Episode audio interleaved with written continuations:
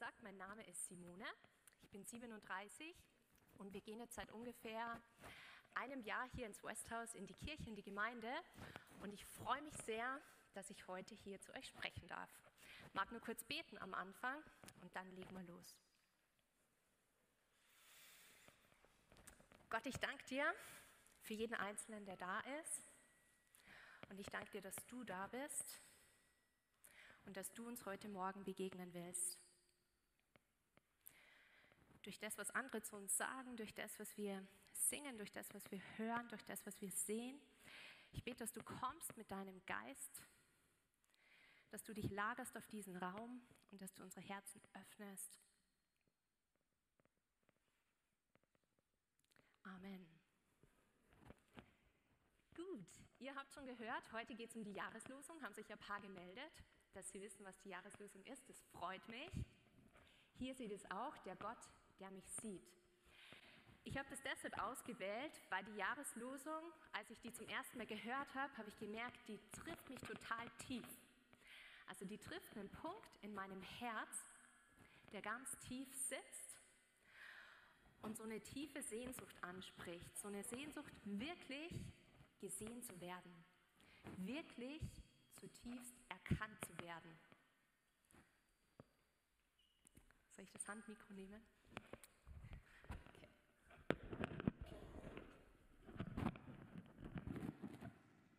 Sorry. Ja, das steckt in meinem Kleid. Also, wenn du es ausschaltest, dann gehen den Vorhang.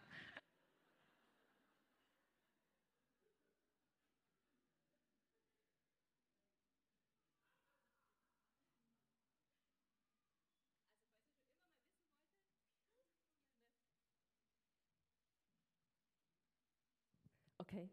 Falls ihr schon immer mal wissen wolltet, wie ich in Strumpfhose ausschaue, dann könnt ihr die Heidi nachher fragen, die weiß es jetzt. die hat jetzt das Mikro ausgemacht. Also, nochmal. Ich liebe diese Jahreslosung. Mich bewegt die, mich berührt die, weil ich merke, die spricht eine Sehnsucht in mir an, die einfach tief sitzt. So eine Sehnsucht, gesehen zu werden und erkannt zu werden für das, wie ich wirklich bin. Und ich möchte mich mit euch heute auf eine Reise machen, was dieser Vers ganz konkret für unser Leben, für unseren Alltag bedeutet. Und als erstes möchte ich mal gucken, wo dieser Vers überhaupt steht. Und zwar seht ihr es hier eingeblendet. Finden wir den in 1. Mose 16, Vers 13. Da steht, sie nannte den Namen des Herrn, der mit ihr redete. Du bist der Gott, der mich sieht. Und was mir an diesem Vers sofort auffällt, ist, dass da steht, dass dieses Du bist der Gott, der mich sieht, dass das ein Name Gottes ist. In der Bibel, wenn von dem Namen Gottes die Rede ist, dann ist es immer ein Zeichen dafür, dass es ein Teil von Gottes Wesen ist, von Gottes Identität. Das heißt, dieses, dass Gott dich sieht, ist nicht eine Fähigkeit von ihm. Eine Fähigkeit ist was, das kannst du trainieren, da kannst du besser drin werden. Das kannst du aber auch verkümmern lassen. An einem Tag hast du vielleicht mehr Bock, das zu machen, an einem anderen Tag interessiert es dich gerade nicht oder du bist mal müde drin. Aber in was, was du wirklich bist, das kann dir nicht ausgehen. Und das übst du auch nicht an einem Tag aus und am anderen nicht, sondern das bist du, das hast du immer mit sozusagen. Das heißt, dieses Du bist der Gott, der mich sieht, ist ein Teil von Gottes Wesen. Er sieht dich. Und ich habe versucht, einen Vers zu finden oder irgendwas zu finden, wo dieses, dass Gott mich sieht, noch näher erklärt wird. Und ich bin auf eine Stelle gestoßen im Hohelied. Und zwar steht da, seine Augen sind wie Tauben an Wasserbächen.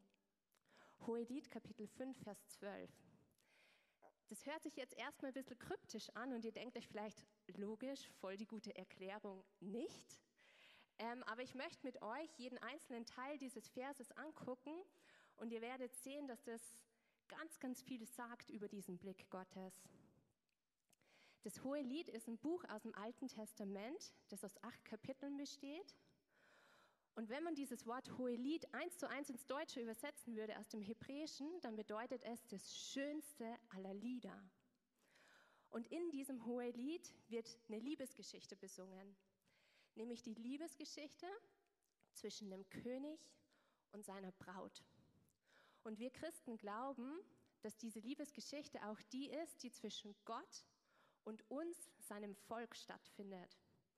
Und das heißt, wenn da jetzt geschrieben steht, seine Augen sind wie Tauben an Wasserbächen, dann wird die Schönheit unseres Königs besungen, die Schönheit unseres Gottes. Und ich möchte mit euch jetzt gucken, was die einzelnen Teile bedeuten. Als erstes starten wir mal bei seine Augen. Seine Augen. In Hebräer, jetzt muss ich kurz gucken, Hebräer 4, Vers 13 steht, kein Geschöpf ist vor ihm unsichtbar, sondern alles ist bloß und aufgedeckt vor den Augen dessen, mit dem wir es zu tun haben. Kein Geschöpf ist vor ihm unsichtbar. Das heißt, es gibt nicht die Möglichkeit, dass du von Gott übersehen wirst. Niemand und nichts ist für Gott unsichtbar, sondern alles ist für ihn sichtbar. Er sieht dich. Und nicht nur, dass er dich sieht, sondern alles ist bloß und aufgedeckt vor den Augen dessen, mit dem wir es zu tun haben. Das heißt, wenn er dich anschaut, dann sieht er nicht nur deine äußere Hülle, so wie wir Menschen schauen. Ja, wenn ich euch anschaue, dann sehe ich, ah, einer ist groß, einer ist klein, der eine hat braune Haare, der andere blonde und so weiter. Sondern wenn Gott dich anschaut, dann ist alles bloß und aufgedeckt vor ihm. Das heißt, Bloß ist ein anderes Wort für nackt. Ja, alles liegt wie ausgebreitet vor ihm.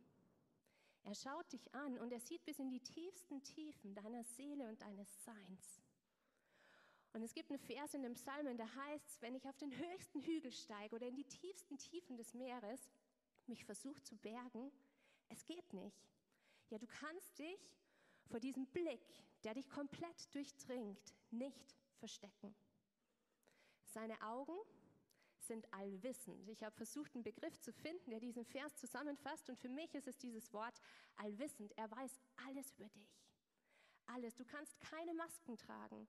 Du kannst nichts aufhübschen oder aufpolieren oder irgendwie größer und besser und toller machen oder verstecken. Er sieht dich. Und ich finde ehrlich gesagt, dass sich das im ersten Moment sehr erschreckend anhört ja, ich entwickle dann so ein Bedürfnis von, okay, aber so ein bisschen vielleicht, also so nur irgendwas zudecken, weil mich so komplett auszuliefern, das ist auch schon ganz schön krass. Aber das Gute ist, dass der Vers, seine Augen sind wie Tauben an Wasserbächen, nicht zu Ende ist mit seinen Augen, Punkt, sondern dass er weitergeht. wir gucken jetzt mal, wie er weitergeht. Seine Augen sind nämlich wie Tauben. Es gibt zwei Dinge an Tauben, die super beeindruckend sind, neben vielen anderen Dingen, die beeindruckend sind, aber zwei Dinge möchte ich rausgreifen, die diese Augen von Gott, von unserem König näher beschreiben. Und die erste Sache ist, dass Tauben grundsätzlich sich nur auf eine Sache fokussieren können. Das heißt, die sind nicht fähig, zwei Dinge gleichzeitig zu sehen, sondern wenn der Taube was anschaut, dann schaut sie das an. Und dann schaut sie woanders hin, aber dann schaut sie das erste nimmer an. Und wenn sie das nimmer anschaut, dann schaut sie was anderes an. Ich weiß nicht, wie euer Alltag so ist, aber ich kann von meinem Alltag sagen, dass ich leider sehr selten nur eine Sache gleichzeitig mache. Ich habe zwei Jungs, die reden oft gleichzeitig mit mir. Dann bin ich nebenzu noch am Kochen oder was unternehmen oder organisieren oder treffe jemand oder wir fahren Auto oder ich, ich lege Wäsche zusammen oder was auch immer. Ja, man macht viele Sachen. Dann kommt vielleicht noch mein Mann heim, mit dem rede ich auch noch parallel. Also es passiert selten in meinem Alltag, dass meine Aufmerksamkeit zu 100 Prozent auf einer Sache liegt. Gottes Augen sind wie Tauben. Das heißt, sein Blick ist zu 100 Prozent fokussiert auf dich und zu 100% fokussiert auf dich und zu 100% fokussiert auf dich. Es gibt nicht diese Sekunde oder diesen Moment, wo er sagt, ach, den habe ich jetzt leider verpasst, das habe ich jetzt nicht gesehen, sorry. Das wird nicht passieren, sondern sein Blick ruht auf dir. Und da steht auch nicht, sein Blick ruht auf dir dann, wenn du spürst, sondern sein Blick ruht auf dir immer. Egal, ob du das jetzt gerade wahrnimmst oder nicht, aber du darfst mal die Augen schließen und dir vorstellen, sein Blick ruht jetzt auf dir. Und jetzt immer noch und jetzt immer noch. Und es wird nicht aufhören. Zu 100 Prozent. Wie die Augen einer Taube. Und das Zweite, was an Tauben so beeindruckend ist, ist, dass sie einmalig sind in ihrer Treue. Was heißt es? Eine Taube sucht sich einen Taubenpartner. Die gründen eine Familie. Und dann gehen sie gemeinsam durchs Leben und irgendwann stirbt einer der beiden. Und der, der zurückbleibt, der sucht sich keinen neuen Taubenpartner, sondern er bleibt seinem Taubenpartner treu über den Tod hinaus. Ja, Tauben sind einmalig in ihrer Treue. Und seine Augen, Gottes Augen, sind wie Tauben, weil Gott ist auch dir treu. Ja, sein Blick ruht auf dir und du kannst diesen Blick nicht verdienen, indem du dich besonders viel anstrengst und besonders viel tolle, gute Sachen machst und besser bist als alle anderen. Aber du kannst diesen Blick auch nicht verlieren. Du kannst scheitern, du kannst fallen, aber du wirst diesen Blick nicht verlieren. Dieser Blick ist dir geschenkt über den Tod hinaus, weil sein Blick ist dir treu, so wie eine Taube treu ist. Seine Augen sind wie Tauben an Wasserbächen. Was hat es mit den Wasserbächen auf sich? Stell dir mal eine Taube vor, die schmutzig ist und die hüpft in einen Wasserbach und kommt sauber wieder heraus. Ich weiß nicht, ob Tauben das wirklich machen, aber es ist damit gemeint, mit diesem eine Taube an Wasserbächen. Was hat das wieder mit Gottes Blick zu tun? Gottes Blick auf dich ist rein. Mein Blick ist menschlich. Mein Blick ist gefärbt, weil ich habe ein Geschlecht, ich habe eine Geschichte, ich habe Sünden, in die ich noch verstrickt bin, ich habe vielleicht ungesunde und gesunde Verhaltensweisen, die ich mir angeeignet habe, ich habe Prägungen und eine Persönlichkeit und so weiter. Wenn ich dich anschaue, dann nehme ich dich durch, durch meine Brille sozusagen wahr. Das wird immer irgendwie einen Anteil von mir in sich tragen, den Blick, den ich auf dich habe. Aber Gottes Blick ist anders. Gottes Blick ist rein. Wenn er dich anschaut, dann sieht er dich, wie du wirklich bist. Objektiv. Ja, Gott hat kein Geschlecht, das seinen Blick irgendwie färben könnte. Gott hat keine Sünde. Gott hat keine ungesunden Verhaltensweisen. Gott hat auch keine Müdigkeit oder Erschöpfung, die seinen Blick irgendwie trüben sondern Gottes Blick auf dich ist rein. Und nicht nur sein Blick ist rein, sondern auch seine Motive sind rein. Was ist denn ein Motiv? Ein Motiv ist der Grund, warum ich etwas tue. Und wenn ich reine Motive habe, dann bedeutet das, dass ich was nicht zu meinem Vorteil tue, irgendwie Nutzen draus zu ziehen und selber besser dazustehen oder so, sondern wenn ich reine Motive habe, dann tue ich etwas aus Liebe zum anderen, um ihn groß zu machen, um ihn in sein Bestes reinzuführen. Ich verschwende mich in meiner Liebe, in meiner Zeit, in dem, was ich tue, an ihn. Und Gottes Motive sind rein. Ja, er verschwendet sich in Liebe an dich. Er sieht dein Bestes. Er sehnt sich danach, dich in deine Fülle und dein Potenzial zu bringen. Er sehnt sich danach, dich gesund zu lieben. Ich habe vorhin gesagt, das hört sich für mich erstmal ganz schön erschreckend an, wenn ich mir vorstelle, okay, Gott sieht mich und es ist alles aufgedeckt. Das uh, will ich vielleicht gar nicht.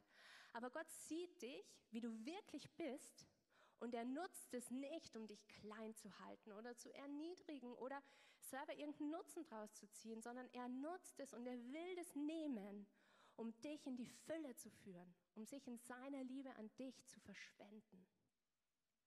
Ja? Er ist der Gott, der dich sieht. Und seine Augen sind wie Tauben an Wasserbächen. Und ich möchte mit euch jetzt noch eine Person anschauen aus der Bibel, die das erlebt hat, die diesen Blick Gottes, diesen Blick Jesu gespürt hat. Und das ist eine Person, die ich persönlich total liebe, die mich auch schon seit Jahren begleitet. Und zwar ist es der Petrus. Ich finde Petrus so cool, weil der einfach ein Herz hat, das für den Herrn brennt. Und der aufgrund dieses brennenden Herzen manchmal Dinge tut, die im Nachhinein betrachtet vielleicht nicht ganz so klug waren, aber er hat einfach so, er liebt den Herrn so und deshalb geht er halt einfach mal vorwärts. Und ja, das finde ich cool an ihm. ähm, genau, wir haben letzte Woche Ostern gefeiert und an Ostern spielt Petrus auch eine Rolle. Eine eher tragische Rolle, nämlich dieser Verrat an Jesus. Und genau diese Geschichte möchte ich jetzt mit euch angucken, diesen Verrat an Jesus. Und wir starten bei Lukas 22, die Verse 31 bis 34. Der Herr aber sprach, Simon, Simon, siehe, der Satan hat euer begehrt, euch zu sichten wie den Weizen. Ich aber habe für dich gebetet, dass dein Glaube nicht aufhöre. Und wenn du einst zurückgekehrt bist, so stärke deine Brüder. Er aber sprach zu ihm, Herr, mit dir bin ich bereit, auch ins Gefängnis und in den Tod zu gehen. Er aber sprach, ich sage dir, Petrus, der Hahn wird heute nicht krähen, ehe du dreimal geleugnet hast, dass du mich kennst.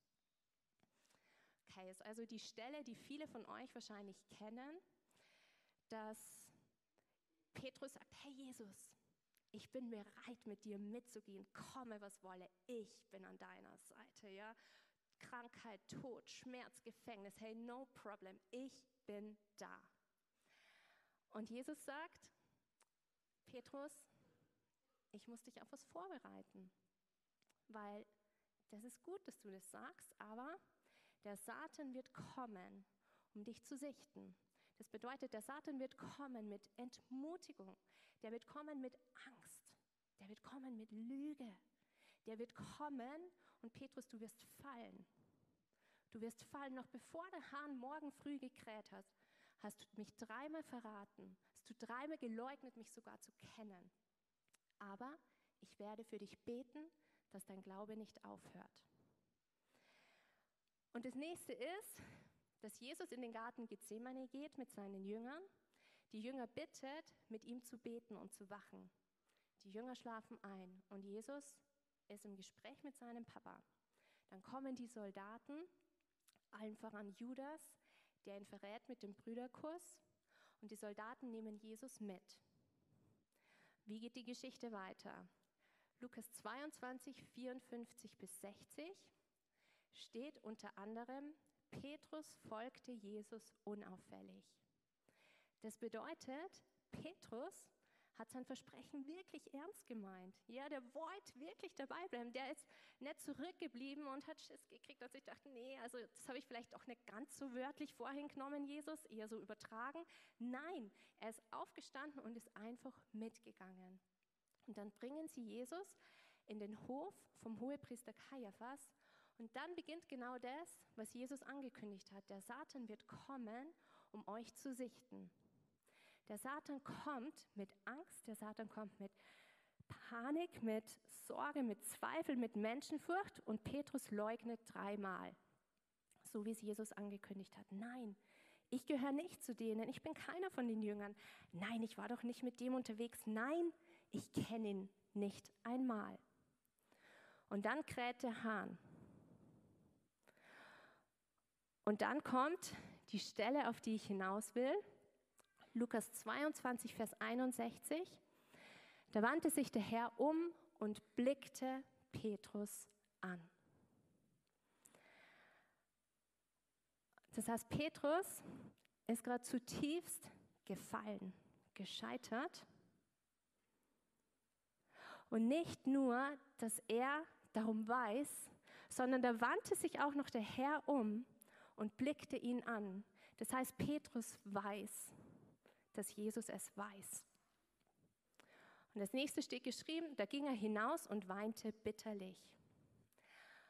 Und ich weiß noch, als ich diese Stelle zum ersten Mal oder die ersten Male gelesen habe, habe ich immer gedacht, was muss das für erbärmliche und unendliche Scham gewesen sein, die Petrus in diesem Moment gefühlt hat.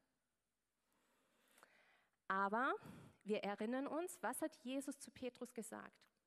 Er hat gesagt, Petrus, ich bete, dass dein Glaube nicht aufhört. Und was bedeutet es, dass dein Glaube nicht aufhört? Was ist denn Glaube? Glaube heißt, ich gehe nicht im Schauen und im Wissen, sondern Glaube bedeutet, ich gehe im Vertrauen auf Gott, auf seine Größe, auf seine Güte, auf seine Liebe, auf seine Schönheit, sein Licht und so weiter. Und auch im Vertrauen auf das, das was wir gerade über seinen Blick gehört haben, dass das stimmt, dass das die Wahrheit ist. Petrus erlebt gerade eine der fettesten Krisen seines Lebens. Ja, der ist total gescheitert, der ist einfach zerbrochen. Und ich gehe davon aus, dass du auch schon Krisen in deinem Leben erlebt hast. Größere oder kleinere, wo du konfrontiert warst oder bist mit, mit Tod oder Krankheit oder Schmerz oder unerfüllten Sehnsüchten oder Mangel oder, oder Scheitern oder was auch immer. Und in diesen Situationen der Krise, da hören wir die Stimme der Entmutigung so laut und die Scham ist so groß und die Lügen über Gott sind so hörbar. Und Jesus sagt, Petrus, genau in dieser Situation, wo das so groß ist und so gut hörbar für dich, genau da bete ich, dass du nicht im Wissen und im Schauen gehst, sondern im Vertrauen auf mich. Ich bete so sehr, dass du trotzdem und weiterhin dein Herz an mich hängst und an meine Wahrheit glaubst und dich auf meine Wahrheit stellst, weil Petrus, weißt du noch, mein Blick ist dir treu. Du hast meinen Blick nicht verloren. Du konntest ihn dir niemals verdienen und du wirst ihn niemals verlieren. Und Petrus, ich verschwende mich weiterhin in Liebe an dich. Ich liebe dich. Und Petrus, ich sehe dein Herz. Ich sehe nicht die Tat und dann ist aus, sondern ich sehe dein Herz und es hat so ernst gemeint. Ich weiß drum. Und darum glaube ich, dass in diesem Blick, als Jesus Petrus angeschaut hat, dass da nicht die Scham Platz gefunden hat oder die Entmutigung und die Lügen über den Herrn, sondern dass in diesem Blick einfach nur Ermutigung lag und die Erinnerung, erinnere dich Petrus, was ist die Wahrheit? Stell dich drauf, stell dich drauf, du schaffst es. Ich lass dich nicht los, lass du mich auch nicht los. Und ich möchte mit euch zum Schluss noch anschauen, wie diese erste Begegnung zwischen Jesus und Petrus ausgeschaut hat, als sie sich zum ersten Mal wieder getroffen haben. Und zwar steht es in Johannes 21, 15 bis 16. Petrus ist zurückgegangen zum Beruf des Fischers, den er davor schon hatte, bevor er jünger war. Und er war mit seinen Fischerskollegen die ganze Nacht unterwegs. Und sie haben nichts gefangen, sind dann nochmal raus und dann haben sie viel gefangen. Und Jesus war am Ufer gesessen und hat ein Feuer gemacht. Und die Fischer haben ihre Fische mitgebracht und Jesus hat sie zubereitet. Das heißt, Jesus hat sie versorgt und hat Frühstück für sie gemacht. Und Petrus sitzt mit ihnen dabei. Ja, er ist nicht beschämt weggeblieben und er wurde auch nicht weggeschickt, sondern er war einfach dabei. Und dann sagt Jesus zu Petrus, hey Petrus, liebst du mich? Und Petrus sagt, ja Herr, du weißt, dass ich dich liebe. Und wenn ich diesen, diese Antwort von Petrus wirklich an mich ranlasse, dann bringt die mich ehrlich gesagt zum Heulen, weil ich finde es so krass. Ich meine, wie war die letzte Begegnung? Petrus hat Jesus einfach im Regen stehen lassen. Ja, der hat ihn total verraten und ist einfach eingeknickt. Aber seine Antwort ist trotzdem nicht dreist oder frech oder unverschämt, sondern er hat einfach diesen Blick Gottes verstanden. Ja, er hat verstanden, dass Jesus sein Herz sieht und dass Jesus weiß, dass er ihn wirklich liebt und dass er diesen Blick wirklich nicht verloren hat, dass dieser Blick weiterhin auf ihm ruht und dass dieser Blick weiterhin das Beste für ihn will, sich komplett und total an ihn verschwendet in Liebe. Und ich bete voll für, für dich und für mein Herz heute, dass diese Wahrheit einfach Wurzeln schlägt in uns. Ja, dass auch wenn du durch eine Krise gehst oder wenn du durch den Sieg gehst und durch den Jubel gehst und alles gut läuft, dass du einfach um diesen Blick Gottes weißt. Weil Gott ist der Gott, der dich sieht. Das ist die Wahrheit, die über deinem Leben steht, ob du es spürst oder nicht. Es ist so. Er ist der Gott, der dich sieht. Amen.